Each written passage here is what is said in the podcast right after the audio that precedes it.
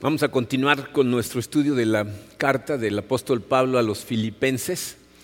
Eh, hemos estudiado ya varios conceptos en esta carta y el día de hoy nos vamos a enfocar en uno. De hecho, aunque no lo puedan creer, hoy nada más vamos a ver un versículo de esa carta, ah, pero que contiene un concepto que eh, es verdaderamente crucial para nosotros como cristianos, no nada más entenderlo intelectualmente como lo hacen muchas personas, sino vivir exactamente de la manera en que esto nos enseña a vivir, que es lo que le da gloria a Dios realmente. Vamos a leer el versículo, vamos a orar y vamos a platicar al respecto. Filipenses capítulo 3, versículo 12, dice el apóstol Pablo, no es que ya lo haya conseguido todo o que ya sea perfecto. Sin embargo, sigo adelante esperando alcanzar aquello para lo cual Cristo Jesús me alcanzó a mí. Vamos a orar. Padre, te damos gracias, Señor, por tu amor, te damos gracias por eh, una oportunidad más que tenemos cuando nos regalaste este nuevo día de conocerte mejor, de acercarnos a ti, de, escudriñar tu palabra y sobre todo, Señor, de permitirte a ti entrar a nuestro corazón a hacer las transformaciones que son necesarias, toda la remodelación o destrucción total de la casa y reconstrucción desde el fundamento para que podamos vivir de manera que te glorifique a ti, Señor. Eh, estamos dispuestos a recibir tu palabra, Señor eh, te pedimos que nos transforme en el poderoso nombre de tu Hijo Jesucristo. Amén. Bien. Miren, no, em, no conozco a todos personalmente, muchos de ustedes nos conocen. Eh, como saben, nosotros tenemos cuatro hijos. Eh, la mayor y la menor son mujeres, los dos de en medio son hombres. en nuestra casa, desde que nuestros hijos eran muy chiquitos, siempre fuimos muy amorosos con ellos es una herencia que viene de mi padre. Mi padre fue un hombre muy amoroso, se la pasaba abrazando y besuqueando a todos sus hijos y luego a sus nietos y nos decía cuánto nos amaba todo el tiempo. Y eso se nos pasó a nosotros, nosotros se lo pasamos a nuestras parejas, que la, familia de Karina no eran muy de te quiero mucho, te amo y abrazos, y, ella ahora lo, es con ellos. ¿no? Entonces son cosas que se van pasando. Pero una de las cosas que nosotros tratamos de hacer con nuestros hijos es que comprendieran desde muy chiquitos que nuestro amor por ellos no estaba condicionado a su comportamiento. O sea, era importante para nosotros que entendieran que les íbamos a enseñar a comportarse correctamente. Había reglas muy claras en nuestra casa de comportamiento, pero nunca quisimos que ellos de alguna manera relacionaran el amor que recibían de nosotros con su comportamiento. Eh, Recientemente hemos tenido situaciones muy, muy complicadas eh, eh, estos últimos meses, es la razón por la que hemos viajado tanto. Eh, por fin regresamos a nuestro hijo el mayor a vivir a los Estados Unidos y la, transición ha sido muy difícil y ha sido una de las etapas más, complicadas que hemos experimentado con él, porque los, cambios, sobre todo sin, tener vista, este, son cosas que pues, le causan miedo y como muchos de nosotros el miedo generalmente lo, convertimos en enojo. Este, no sé si lo han notado, pero la siguiente emoción que sigue al miedo generalmente es el enojo. ¿Alguna vez alguien ha llegado por atrás y los ha espantado? no. no, se voltea, quieres ahorcar a alguien. entonces es normalmente lo que sucede. Entonces, después de varios encuentros bastante complicados y tensos que tuve con él mientras estábamos allá en Estados Unidos, después Marco me mandó un mensaje, me pidió una disculpa, no, me dice, yo sé que, tú todo lo que estás tratando de hacer es de ayudar, no, debería de ser tan agresivo, perdóname. ¿no? Y entonces le dije lo que siempre digo, Marco, yo te amo, no porque te portes bien, no porque las cosas sean fáciles, sino porque eres mi hijo. Siempre te voy a amar. Sería más fácil y más disfrutable nuestra relación si los dos nos comportamos civilizadamente, pero mi amor por ti no va a cambiar platicábamos eh, cómo yo no entendí eh, eh, el amor que mis padres me tenían hasta que tuve hijos. ¿no? Porque entonces entiendes, ¿no? Dices, ah, o sea, es, ese amor, ¿no? En donde sientes la, alegría de saber que el amor de alguien por ti no depende de lo que haces. Entonces, cuando, cuando estaba pensando en eso, obviamente el siguiente pensamiento que llegó a mi cabeza fue, así es el amor de Dios. El amor de Dios no está condicionado a mi comportamiento. Y curiosamente, eso que acabo de decir es algo que a muchos cristianos les cuesta mucho trabajo asimilar, mucho trabajo vivir de acuerdo a esa creencia. yo no sé cuál es tu historia de salvación. Eh, sé que cada uno tuvimos una historia diferente, somos gente diferente. Dios nos encontró en lugares diferentes, en situaciones diferentes. Pero sé que, fíjense, la gran mayoría de la gente, Dios nos encontró en medio de un tiradero o viviendo totalmente en el mundo. ¿no? Y, el problema es que muchos de nosotros vimos nuestra salvación como el método para salir del tiradero. ¿no? Muchas personas eh, como que eh, pensaron que en el momento de su salvación llegaba de forma instantánea su santificación. ¿no? O sea, creo en Cristo, entonces quedo totalmente transformado ya. Ya no voy a tener que luchar con tentaciones ¿no? de forma instantánea. Si tú llevas cierto tiempo viniendo a esta iglesia con nosotros, sabes que eso no es lo que enseña la Biblia, pero me he encontrado con mucha gente que eso es lo que piensa que sucede. Una vez, de hecho, en, una de las clases de introducción a comunidad de fe, eh, les estaba yo diciendo a las personas, tú entregas tu vida a Cristo y tu justificación es instantánea, pero inicia un proceso de santificación que va a dar toda tu vida porque el enemigo te va a seguir tentando. Las tentaciones simplemente se transforman. ¿no? Cuando tienes victoria sobre algunas, pues te manda a otras. Y un muchacho levantó la mano y dijo, ¿qué? ¿Toda la vida? O sea, ya acepté a Cristo y de todas maneras voy a seguir siendo tentado. Estaba frustradísimo, ¿no? Porque pensaba que ahí se acababa todo, ¿no? Pero, pero piensa en lo que está diciendo el apóstol Pablo precisamente en este versículo que leímos. Vamos a leerlo otra vez. Dice, no es que ya lo haya conseguido todo o que ya sea perfecto. Sin embargo, sigo adelante esperando alcanzar aquello para lo cual Cristo Jesús me alcanzó a mí. ¿Por qué dice el apóstol Pablo que tiene que seguir y seguir y seguir hacia adelante persiguiendo a Jesús con tantas ganas? Porque el apóstol Pablo conoce su propio corazón. Y estas cartas las escribió porque conoce el nuestro, sabe que somos disfuncionales, que en una medida o en otra todos estamos descompuestos. Y aun cuando ya fuimos alcanzados, ya, Cristo nos, alcanzó y nos salvó. Existen residuos de tu naturaleza, pecaminosa contra los que vas a seguir luchando el resto de tu vida. Ahora, yo no sé cómo te afecta a ti, pero para mí es de mucha consolación leer al apóstol Pablo escribir esas palabras. No es que ya lo haya alcanzado todo.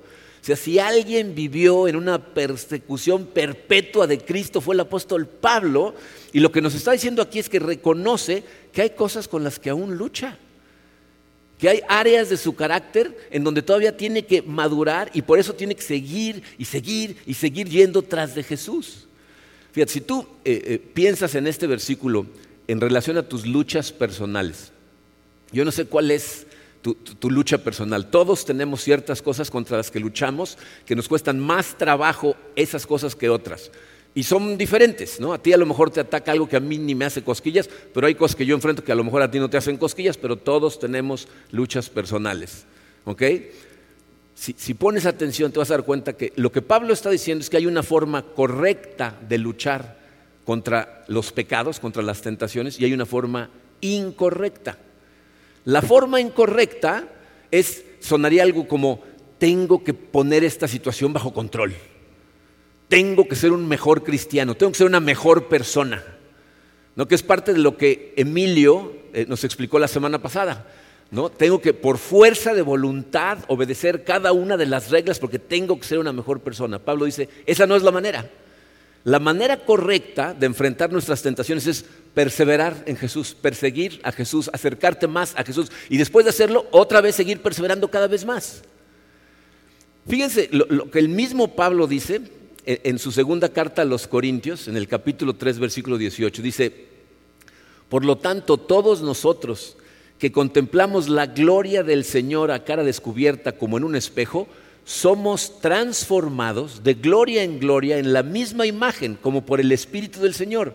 ¿Qué está diciendo Pablo? Que es contemplando la gloria del Señor directamente, que Él nos va transformando poco a poco de gloria en gloria, pero por el Espíritu del Señor. O sea, mientras más estamos nosotros conectados y persiguiendo a Jesucristo todo el tiempo y contemplando su gloria, le estamos permitiendo transformarnos. Entonces, los que reconocemos que fuimos quebrantados en Cristo, debemos mantenernos buscándolo. ¿Para qué? Para que su poder destruya cada vez más todas esas ataduras que tenemos por dentro que nos esclavizan. Entonces, ¿cómo vencemos al pecado? Únicamente buscando a Jesús, conociéndolo mejor, siguiéndolo con todo nuestro corazón. Si nosotros los quebrantados de corazón vamos a Jesús con fe, lo que vas a recibir es la gracia que es más que suficiente para perseverar en Él. Y es lo que te va transformando. Por eso la Biblia dice que Jesús es suficiente. Porque mientras más persigues a Jesús, más gracia te da, que te da más poder de transformación. Y por si fuera poco, la Biblia nos dice que Jesús conoce nuestras batallas. Él sabe exactamente en dónde te duele. Sabe que tienes debilidades, sabe que seguimos luchando con, tentaciones. Por lo tanto, fíjate, no tiene ningún sentido el tratar de negarlas, tratar de esconderlas, tratar de pretender como que no existen, porque en Cristo tenemos la gracia que nos da la seguridad de, de, reconocer y confesar estas cosas a otros hermanos o hermanas que van con nosotros en la misma dirección. Cuando, nosotros somos honestos en esta, en esta área de nuestra vida, por eso les repito tantas veces que es importante hacer la vida juntos, que necesitas tener conexión con gente que va en la misma dirección que tú en el día a día, porque cuando tú eres honesto y, y le cuentas a la gente de estas batallas que tienes, entonces le permites a Dios trabajar en ti y al mismo tiempo te ayuda después a dirigir a otras personas a la única fuente real de transformación que no es un proyecto de autoayuda, ¿no? una plática motivacional, es, es, la obra realizada por Cristo en la cruz, al morir en la cruz y resucitar venciendo la muerte y al pecado. Lo maravilloso de esta gracia que tenemos en Jesús es que como estábamos cantando hace un momento, hay veces que veo las letras de las canciones y digo, pues ya están predicando mi mensaje, tú nunca me dejarás. Eso es exactamente lo que la Biblia dice, no te va a dejar ir. Cuando Jesús te alcanzó, te marcó. La Biblia dice que nos sella con el Espíritu Santo como suyos, sin importar lo que había en tu pasado cuando te alcanzó o lo que estaba sucediendo en tu presente en el momento en que te salvó. Y te va a seguir persiguiendo el resto de tu vida. quiero que vean esto en, en, gran escala. Vamos a ver Efesios capítulo 1, versículos 3 al 7, pero despacito. Vamos a empezar con el 3 y el 4. Dice el apóstol Pablo. Alabado sea Dios, Padre de nuestro Señor Jesucristo, que nos ha bendecido en las regiones celestiales con toda bendición espiritual en Cristo. O sea, Dios nos ha bendecido en donde realmente cuenta, en las regiones celestiales, pero dice con toda bendición espiritual en Cristo. Pero escuchen esta siguiente frase. Dios nos escogió en Él antes de la creación del mundo para que seamos santos y sin mancha delante de Él. Miren, yo no sé por qué, hay algunas personas que mientras más tiempo pasan en la iglesia, más difícil se vuelve para ellos creer en esta verdad. O sea, hay algunas personas que llevan tanto tiempo representando el papel del buen cristiano, o sea, llevan tanto tiempo pretendiendo ser una persona buena, que entonces la idea de que fueron escogidos antes del principio de los tiempos para ser santos y sin mancha delante de Él, mucho antes de que empezaran a hacer méritos para que los demás los vieran como buenos, hasta les resulta ofensivo. O sea que todo esto que estoy tratando de hacer no sirve de nada. ¿Qué, dice Pablo?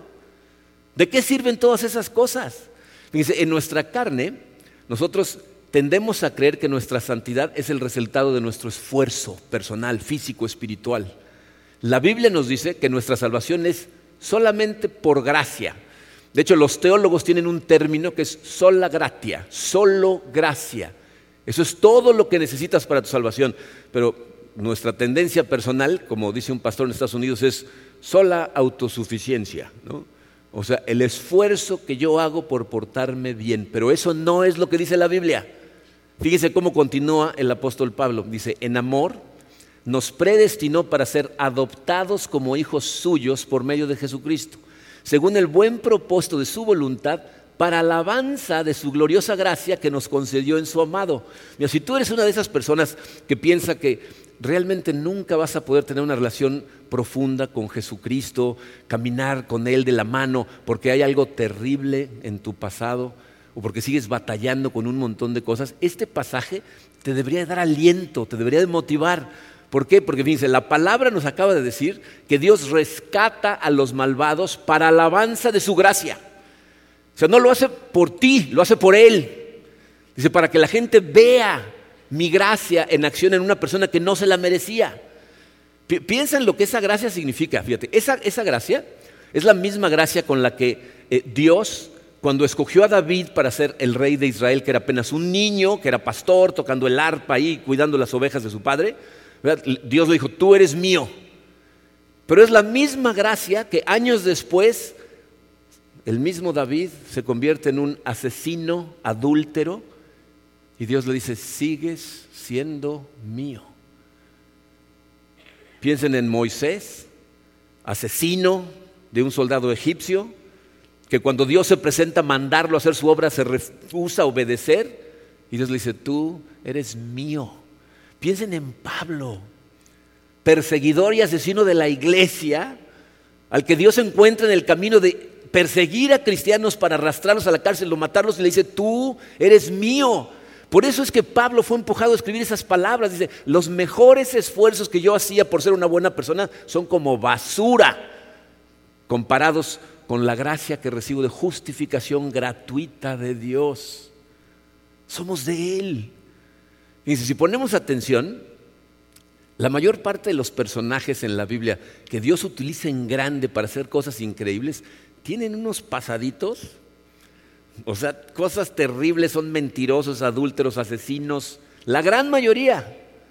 ¿Por qué? Porque la Biblia no es principalmente acerca de qué buenos son los seres humanos, es principalmente acerca de la gracia de Dios, que nos da todo lo que nos da por gracia. Entonces, es una verdad asombrosa que el Dios del universo nos marcara como suyos, nosotros terribles pecadores, pero aparte nos diga, y te amo, y hasta me caes bien. ¿No? O sea, e, esto es increíble. Fíjense cómo termina Pablo ese pasaje en el versículo 7. Dice, en él tenemos la redención mediante su sangre, el perdón de nuestros pecados conforme a las riquezas de la gracia. Es decir, ¿por qué nos redimieron? ¿Por qué alguien pagó el precio por nosotros? Por la sangre de Cristo. ¿No? ¿De dónde vino el perdón de nuestros pecados? De la riqueza de la gracia de Dios. Entonces, miren, e, e, esto es algo que es al mismo tiempo irónico y contraintuitivo. Porque piensen cuál es nuestra tendencia más común cuando nos tropezamos. O sea, cuando de repente viene una tentación, ¿no? O, sucede una situación que te hace explotar, o haces algo que tú sabes que está mal, nuestra tendencia más común es salir corriendo de Dios. O sea, nos da vergüenza voltear a ver a Dios porque acabamos de hacer algo que sabemos perfectamente que está mal. ¿Ok? El problema con eso es que de la única manera en que tú vas a encontrar gozo, satisfacción y paz en tu vida es si te arrepientes y corres hacia Él. Un arrepentimiento genuino, decir, eso no es la manera en que quiero vivir mi vida y corres para agarrarte una vez más de Él. La única fuente real de paz y satisfacción es Cristo. No, tenemos otra opción. Ustedes recuerdan en, en el capítulo 6 del Evangelio de, de, Juan, cuando Jesucristo hace una enseñanza, da una enseñanza que es confusa, y algunas personas hasta hacen cara de, asco, porque les dice que de la única forma en que van a participar del reino de Dios es si comen de su carne y beben de su sangre, y todos hacen, ¿qué? ¿Qué dijo? Y dice que muchos de los que lo seguían, a Jesucristo lo seguían cientos de personas, no eran nada más sus doce discípulos. Había cientos de personas que andaban tras de él todo el tiempo. Y después de esa enseñanza, la Biblia dice que muchos dejaron de seguirlo. Dijeron, esa enseñanza está muy extraña y se fueron. Y Jesucristo voltea a ver a sus discípulos y les dice, ¿ustedes también se quieren marchar? Y Pedro, que normalmente mete la pata cada vez que habla, es impulsivo, ¿no?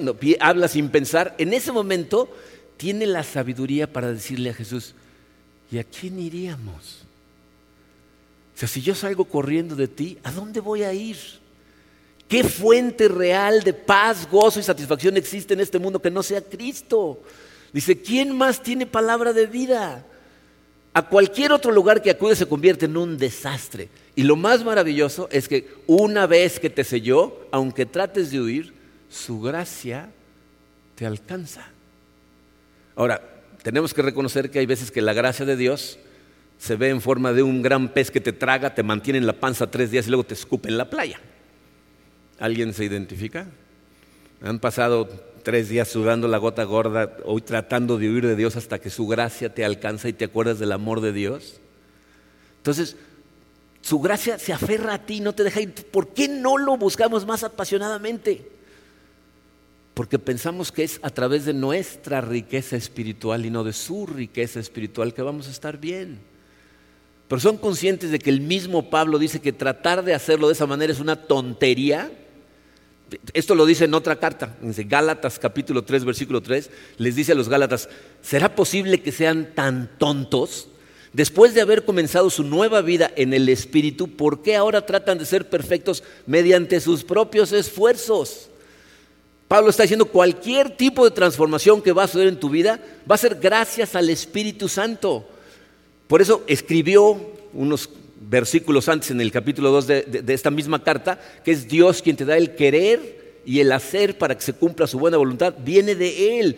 Una y otra vez tienes que entender a dónde tienes que poner tu esfuerzo es en ir a Él, consistentemente acudir a Él en los momentos más difíciles, en las tentaciones más duras, correr hacia Cristo.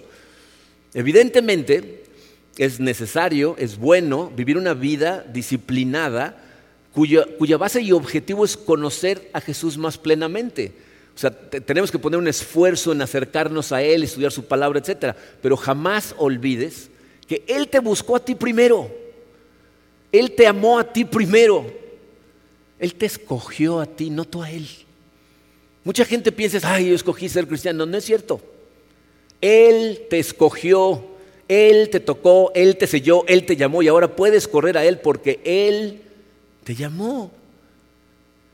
Fíjense, vamos a regresar a nuestro versículo. Quiero que noten el tiempo en el que están los verbos que utiliza Pablo.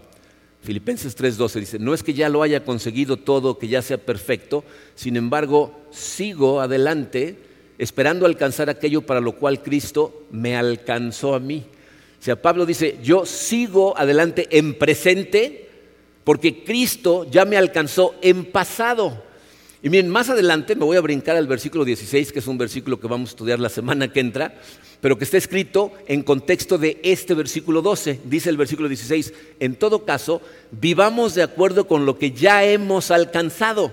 Entonces, este imperativo de obediencia, vivamos de la forma en que ya deberíamos saber vivir, está basado en el indicativo del Evangelio. Dice, porque Cristo ya te alcanzó. Sea, ya no tienes que estarte preocupando por si te alcanza o no te alcanza, ya te alcanzó. Entonces sigue hacia adelante, sigue hacia adelante y no te rindas. Miren, es una, es una noticia maravillosa que Dios se mantiene amándonos, dándonos poder, santificándonos, transformándonos, a pesar de nosotros, a pesar de nuestros problemas, a pesar de nuestros sufrimientos. Porque bien, esa es la pregunta que nosotros debemos contestar para nosotros mismos. O sea, ¿voy a seguir apasionadamente tras de Cristo? Pase lo que pase. O sea, ¿realmente vas a hacer un esfuerzo por crecer espiritualmente acercándote a Cristo? Miren, como se los he dicho muchas veces, venir a la iglesia como hobby es el hobby más aburrido del mundo. ¿Ok? O sea, venir todos los domingos ni transforma a nadie, ni saca a nadie de ningún tiradero. Es tu persecución de Cristo diariamente, en el día a día. Cuando aprendes tú a alimentarte de la palabra de Dios y vas a Él y, corres a Él en cada situación que encuentras, eso es lo que te transforma. ¿Voy a seguir detrás de Jesús o voy a permitir que la adversidad, que los problemas, a veces el dolor, a veces son tentaciones, me detengan? Eh, créanme que sé de lo que les estoy hablando, porque estamos enfrentando cosas muy complicadas y nunca voy a olvidar eh, el, comentario que hizo David Hubbard. David Hubbard fue el presidente de un seminario interdenominacional en Estados Unidos, que es el más grande, el seminario Fuller en Estados Unidos, es el más grande interdenominacional en ese país. Y este señor escribió un comentario a uno de los pasajes más famosos eh, del, libro del profeta Isaías. Les voy a leer el pasaje y les voy a decir lo que escribió al respecto. Isaías 40, versículos 30 y 31, dice, aún los jóvenes se cansan, se fatigan y los muchachos tropiezan y caen, pero los que confían en el Señor, en algunas traducciones dice, los que esperan en el Señor, renovarán sus fuerzas, volarán como las águilas, correrán y no se fatigarán, caminarán y no se cansarán o en muchas versiones dice, y no desmayarán, caminarán sin desmayar. David Hobart dice que esas palabras deberíamos de vivirlas versículo por versículo en las diferentes situaciones que tenemos en nuestra vida.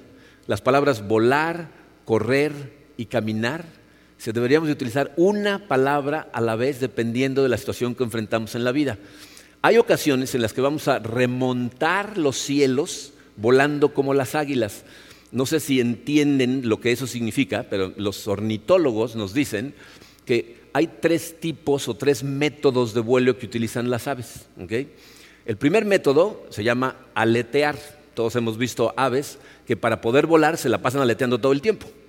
Entonces, aletear hace que puedan resistir la fuerza de la gravedad y mantenerse en el aire. Es, algo eh, que requiere de mucho esfuerzo por parte del ave.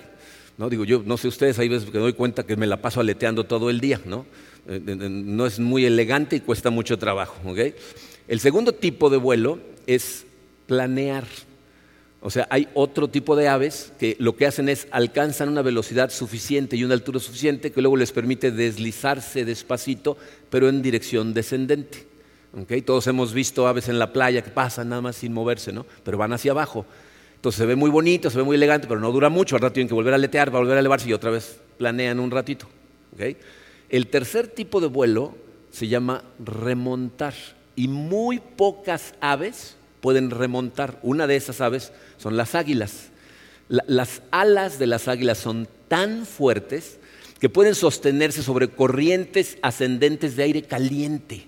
O sea, hay, eh, unos vientos térmicos que salen de la tierra y suben en forma vertical hacia arriba. Y, y, las águilas son tan fuertes que sin mover una sola pluma pueden remontarse a unas alturas increíbles y luego volar a velocidades de hasta 120 kilómetros por hora sin hacer un solo aleteo. O sea, sin ningún esfuerzo.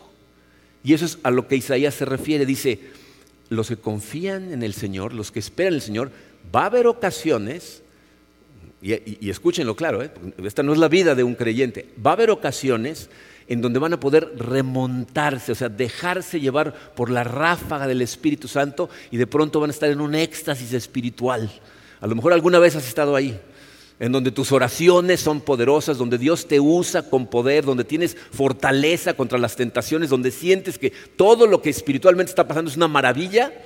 Eso es remontar espiritualmente. Cuando estés en una situación como esa, o si estás pasando por una de ellas, tienes que ser muy agradecido a Dios. Tienes que mantenerte en oración, mantenerte conectado y jamás suponer que remontas el vuelo por tus propias fuerzas. Es el Espíritu Santo el que un día decide, como el viento, levantarte. Pero va a haber otras ocasiones en donde no estás remontando. Y todo lo que puedes hacer es correr sin cansarte. En esas situaciones, tu vida espiritual parece requerir de mucho esfuerzo.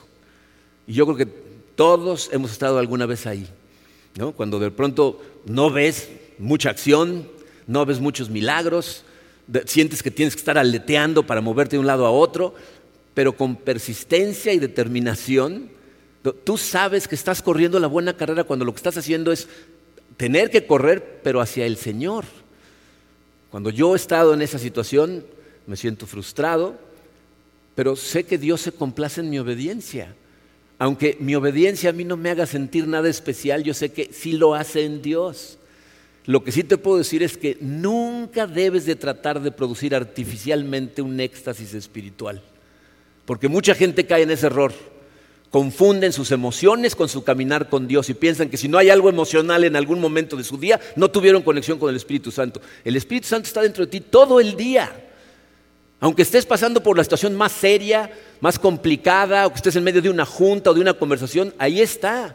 Y tienes acceso a Él. No trates de producir éxtasis espiritual. El Espíritu Santo lo decide. Pero va a haber otras ocasiones en donde por culpa de especialmente el dolor, la fatiga, a veces el fracaso, donde todo lo que podemos hacer es caminar. Poner un pie frente al otro que apenas si puedes dar hacia adelante y lo único que le puedes decir al Señor es, Señor, no estoy siendo muy productivo el día de hoy. Apenas si puedo caminar, siento que te estoy fallando, pero voy a seguir adelante. Porque tu palabra me dice que tengo que seguir, aunque sea paso a paso hacia ti, y hacer lo que tú pides de mí.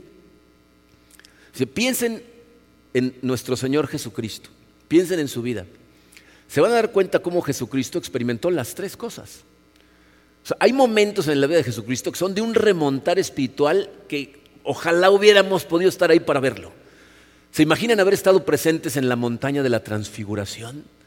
Cuando la deidad de Jesucristo ya no la pudo contener y de pronto se transforma y brilla más brillante que el sol. Si algún día inventan una máquina del tiempo, me gustaría esconderme atrás de un árbol para escuchar a Jesucristo en gran voz llamar a Lázaro y decirle, sal fuera, y que Lázaro le obedeciera. O sea, ver esas cosas, esos eran remontajes espirituales. ¿Te imaginas verlo caminando sobre el agua en medio de una tormenta rugiendo y él impasible como si nada? Ahí estaba remontando espiritualmente, pero hubo épocas en la vida de Jesucristo, en su ministerio, en donde la vida fue muchísimo más difícil y lo que hacía entonces era correr espiritualmente. ¿Se acuerdan de él llorando de la frustración viendo a Jerusalén, a quienes está tratando de atraer hacia sí, pero se rehusan? O la frustración que de repente siente cuando se da cuenta que sus discípulos están creciendo a velocidad de tortuga. Tampoco ustedes entienden, aunque les estoy explicando con manzanas y naranjas. O, la oposición permanente de los que se supone que son los líderes espirituales del momento, que están planeando cómo matarlo, cuando Él está tratando de explicarles la verdad. Ahí Jesucristo nada más podía correr y, y corría, ¿eh? pasó corriendo casi todo su ministerio. Pero cuando llegó el momento de tomar el camino del Calvario, todo lo que pudo hacer fue caminar. Y se cayó, pero se volvió a levantar. Y paso a paso siguió caminando hacia el Calvario, en obediencia a su Padre. Cuando te encuentres en medio de la adversidad y del dolor, miren, eh, eh, eh, es, es cuando la vida es más difícil para nosotros, que, nos dan ganas de renunciar, nos dan ganas de tirar la toalla. Pero es precisamente en esos momentos que tienes que dar un paso de decir, no voy a renunciar. No me voy a detener, voy a seguir persiguiendo a Cristo. Jesús siguió paso a paso hasta el Calvario y pagando un precio que es incomprensible para nosotros, logró el éxito más maravilloso para todos los que pusimos nuestra fe en Él, que es el triunfo sobre la muerte y el pecado y compró vida para todos nosotros. Entonces cuando te encuentres en esos lugares tan oscuros, tan difíciles, acuérdate, caminar también cuenta. No nada más remontar y correr, dar un solo paso a los ojos de Dios también cuenta. Bien, eh, tengo que confesarles que estos últimos dos meses realmente han sido muy, muy difíciles para, Karina y para mí. Eh, una situación problemática y muy tensa cuando llevamos a Marco allá a Estados Unidos, que a mí me había estado desgastando y distrayendo de una manera eh, bastante pronunciada. Aunque yo no dejo de leer mi devocional, de orar, de acudir a Dios, hubo momentos en donde me sentía totalmente frío y desconectado. Y, le pedí a Dios, le dije, oye, necesito que me ayudes aquí porque yo por más que estoy tratando de hacer, no, no puedo, ¿no? Y como Dios normalmente responde, en mi siguiente devocional me mandó una de esas pepitas de oro que todos necesitamos recibir de la Biblia de vez en cuando, en un devocional que eh, estaba titulado Un ancla para tu alma y está basado en Hebreos 6:19. Eh, Hebreos 6:19 dice, tenemos como firme y segura ancla del alma una esperanza que penetra hasta detrás de la cortina del santuario. ¿Se dan cuenta lo que dice ese versículo? O sea, tú y yo, si tú has puesto tu fe en Jesucristo, estás anclado hacia arriba, hacia donde está Dios sentado en el lugar santísimo, el, el de veras. O sea, el lugar santísimo que crearon en el templo en la tierra era una sombra de las realidades espirituales en el cielo, en donde Dios está en el lugar altísimo. Y este versículo dice, tu alma está anclada al Dios del universo, al Rey del universo sentado en su trono. Entonces, aunque las tormentas rugen con furia a tu alrededor y los vientos de vez en cuando te tiran, sigues anclado a Él, al Dios Todopoderoso. Entonces, imagina tu alma. Dios te tiene agarrado de ella y recuerda que el agarre de Dios hacia ti es mucho más fuerte que tu agarre hacia Él. Él no te va a soltar, no te va a dejar. Y hay veces que nosotros nos soltamos y entonces ¿qué hace Él? Nos vuelve a jalar. Yo estoy convencido cuando leí ese, ese versículo de que Dios está confiando en Él y no en mí para llevarme seguro a casa. Al final del día el que me tiene agarrado es Él. Él quiere que trabaje en el cumplimiento de sus propósitos y, y lo hago.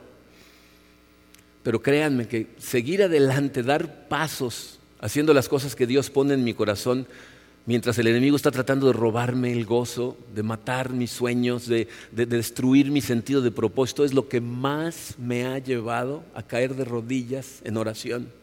Y es lo que debe hacer por todos nosotros. Cuando estás remontando es una maravilla, cuando estás corriendo te cansas, pero cuando nada más puedes caminar, necesitas recordar, tienes que ir a Él porque ya te alcanzó. No te va a soltar, no te detengas, no dejes de dar pasos. Vive con fe, ora con poder, porque Dios te tiene seguro en sus manos y no te va a soltar. Ya fuimos alcanzados. Gloria a Dios. Vamos a orar. Padre, mm, Señor, gracias por tu palabra, gracias por tus enseñanzas, pero sobre todo gracias por ser el Dios que eres.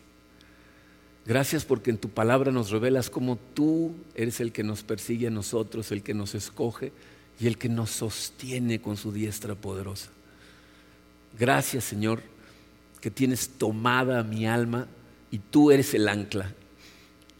Las anclas son diseñadas para soportar tormentas y tú como ancla eres el ancla más poderosa del universo. Gracias Señor por sostener mi alma y por sostener el alma de todas las personas que hemos puesto nuestra fe en ti. Ayúdanos siempre a tenerte a ti en mente, en los momentos difíciles, en los momentos oscuros, en los momentos dolorosos. Ayúdanos siempre a voltear hacia ti, Padre. Y aun cuando nos tropecemos y nos equivoquemos, ayúdenos de inmediato a arrepentirnos, a reconocer nuestro error y correr hacia ti. Gracias por alcanzarnos, Padre. Te damos a ti toda la gloria, toda la honra, en el poderoso nombre de tu Hijo Jesucristo. Amén.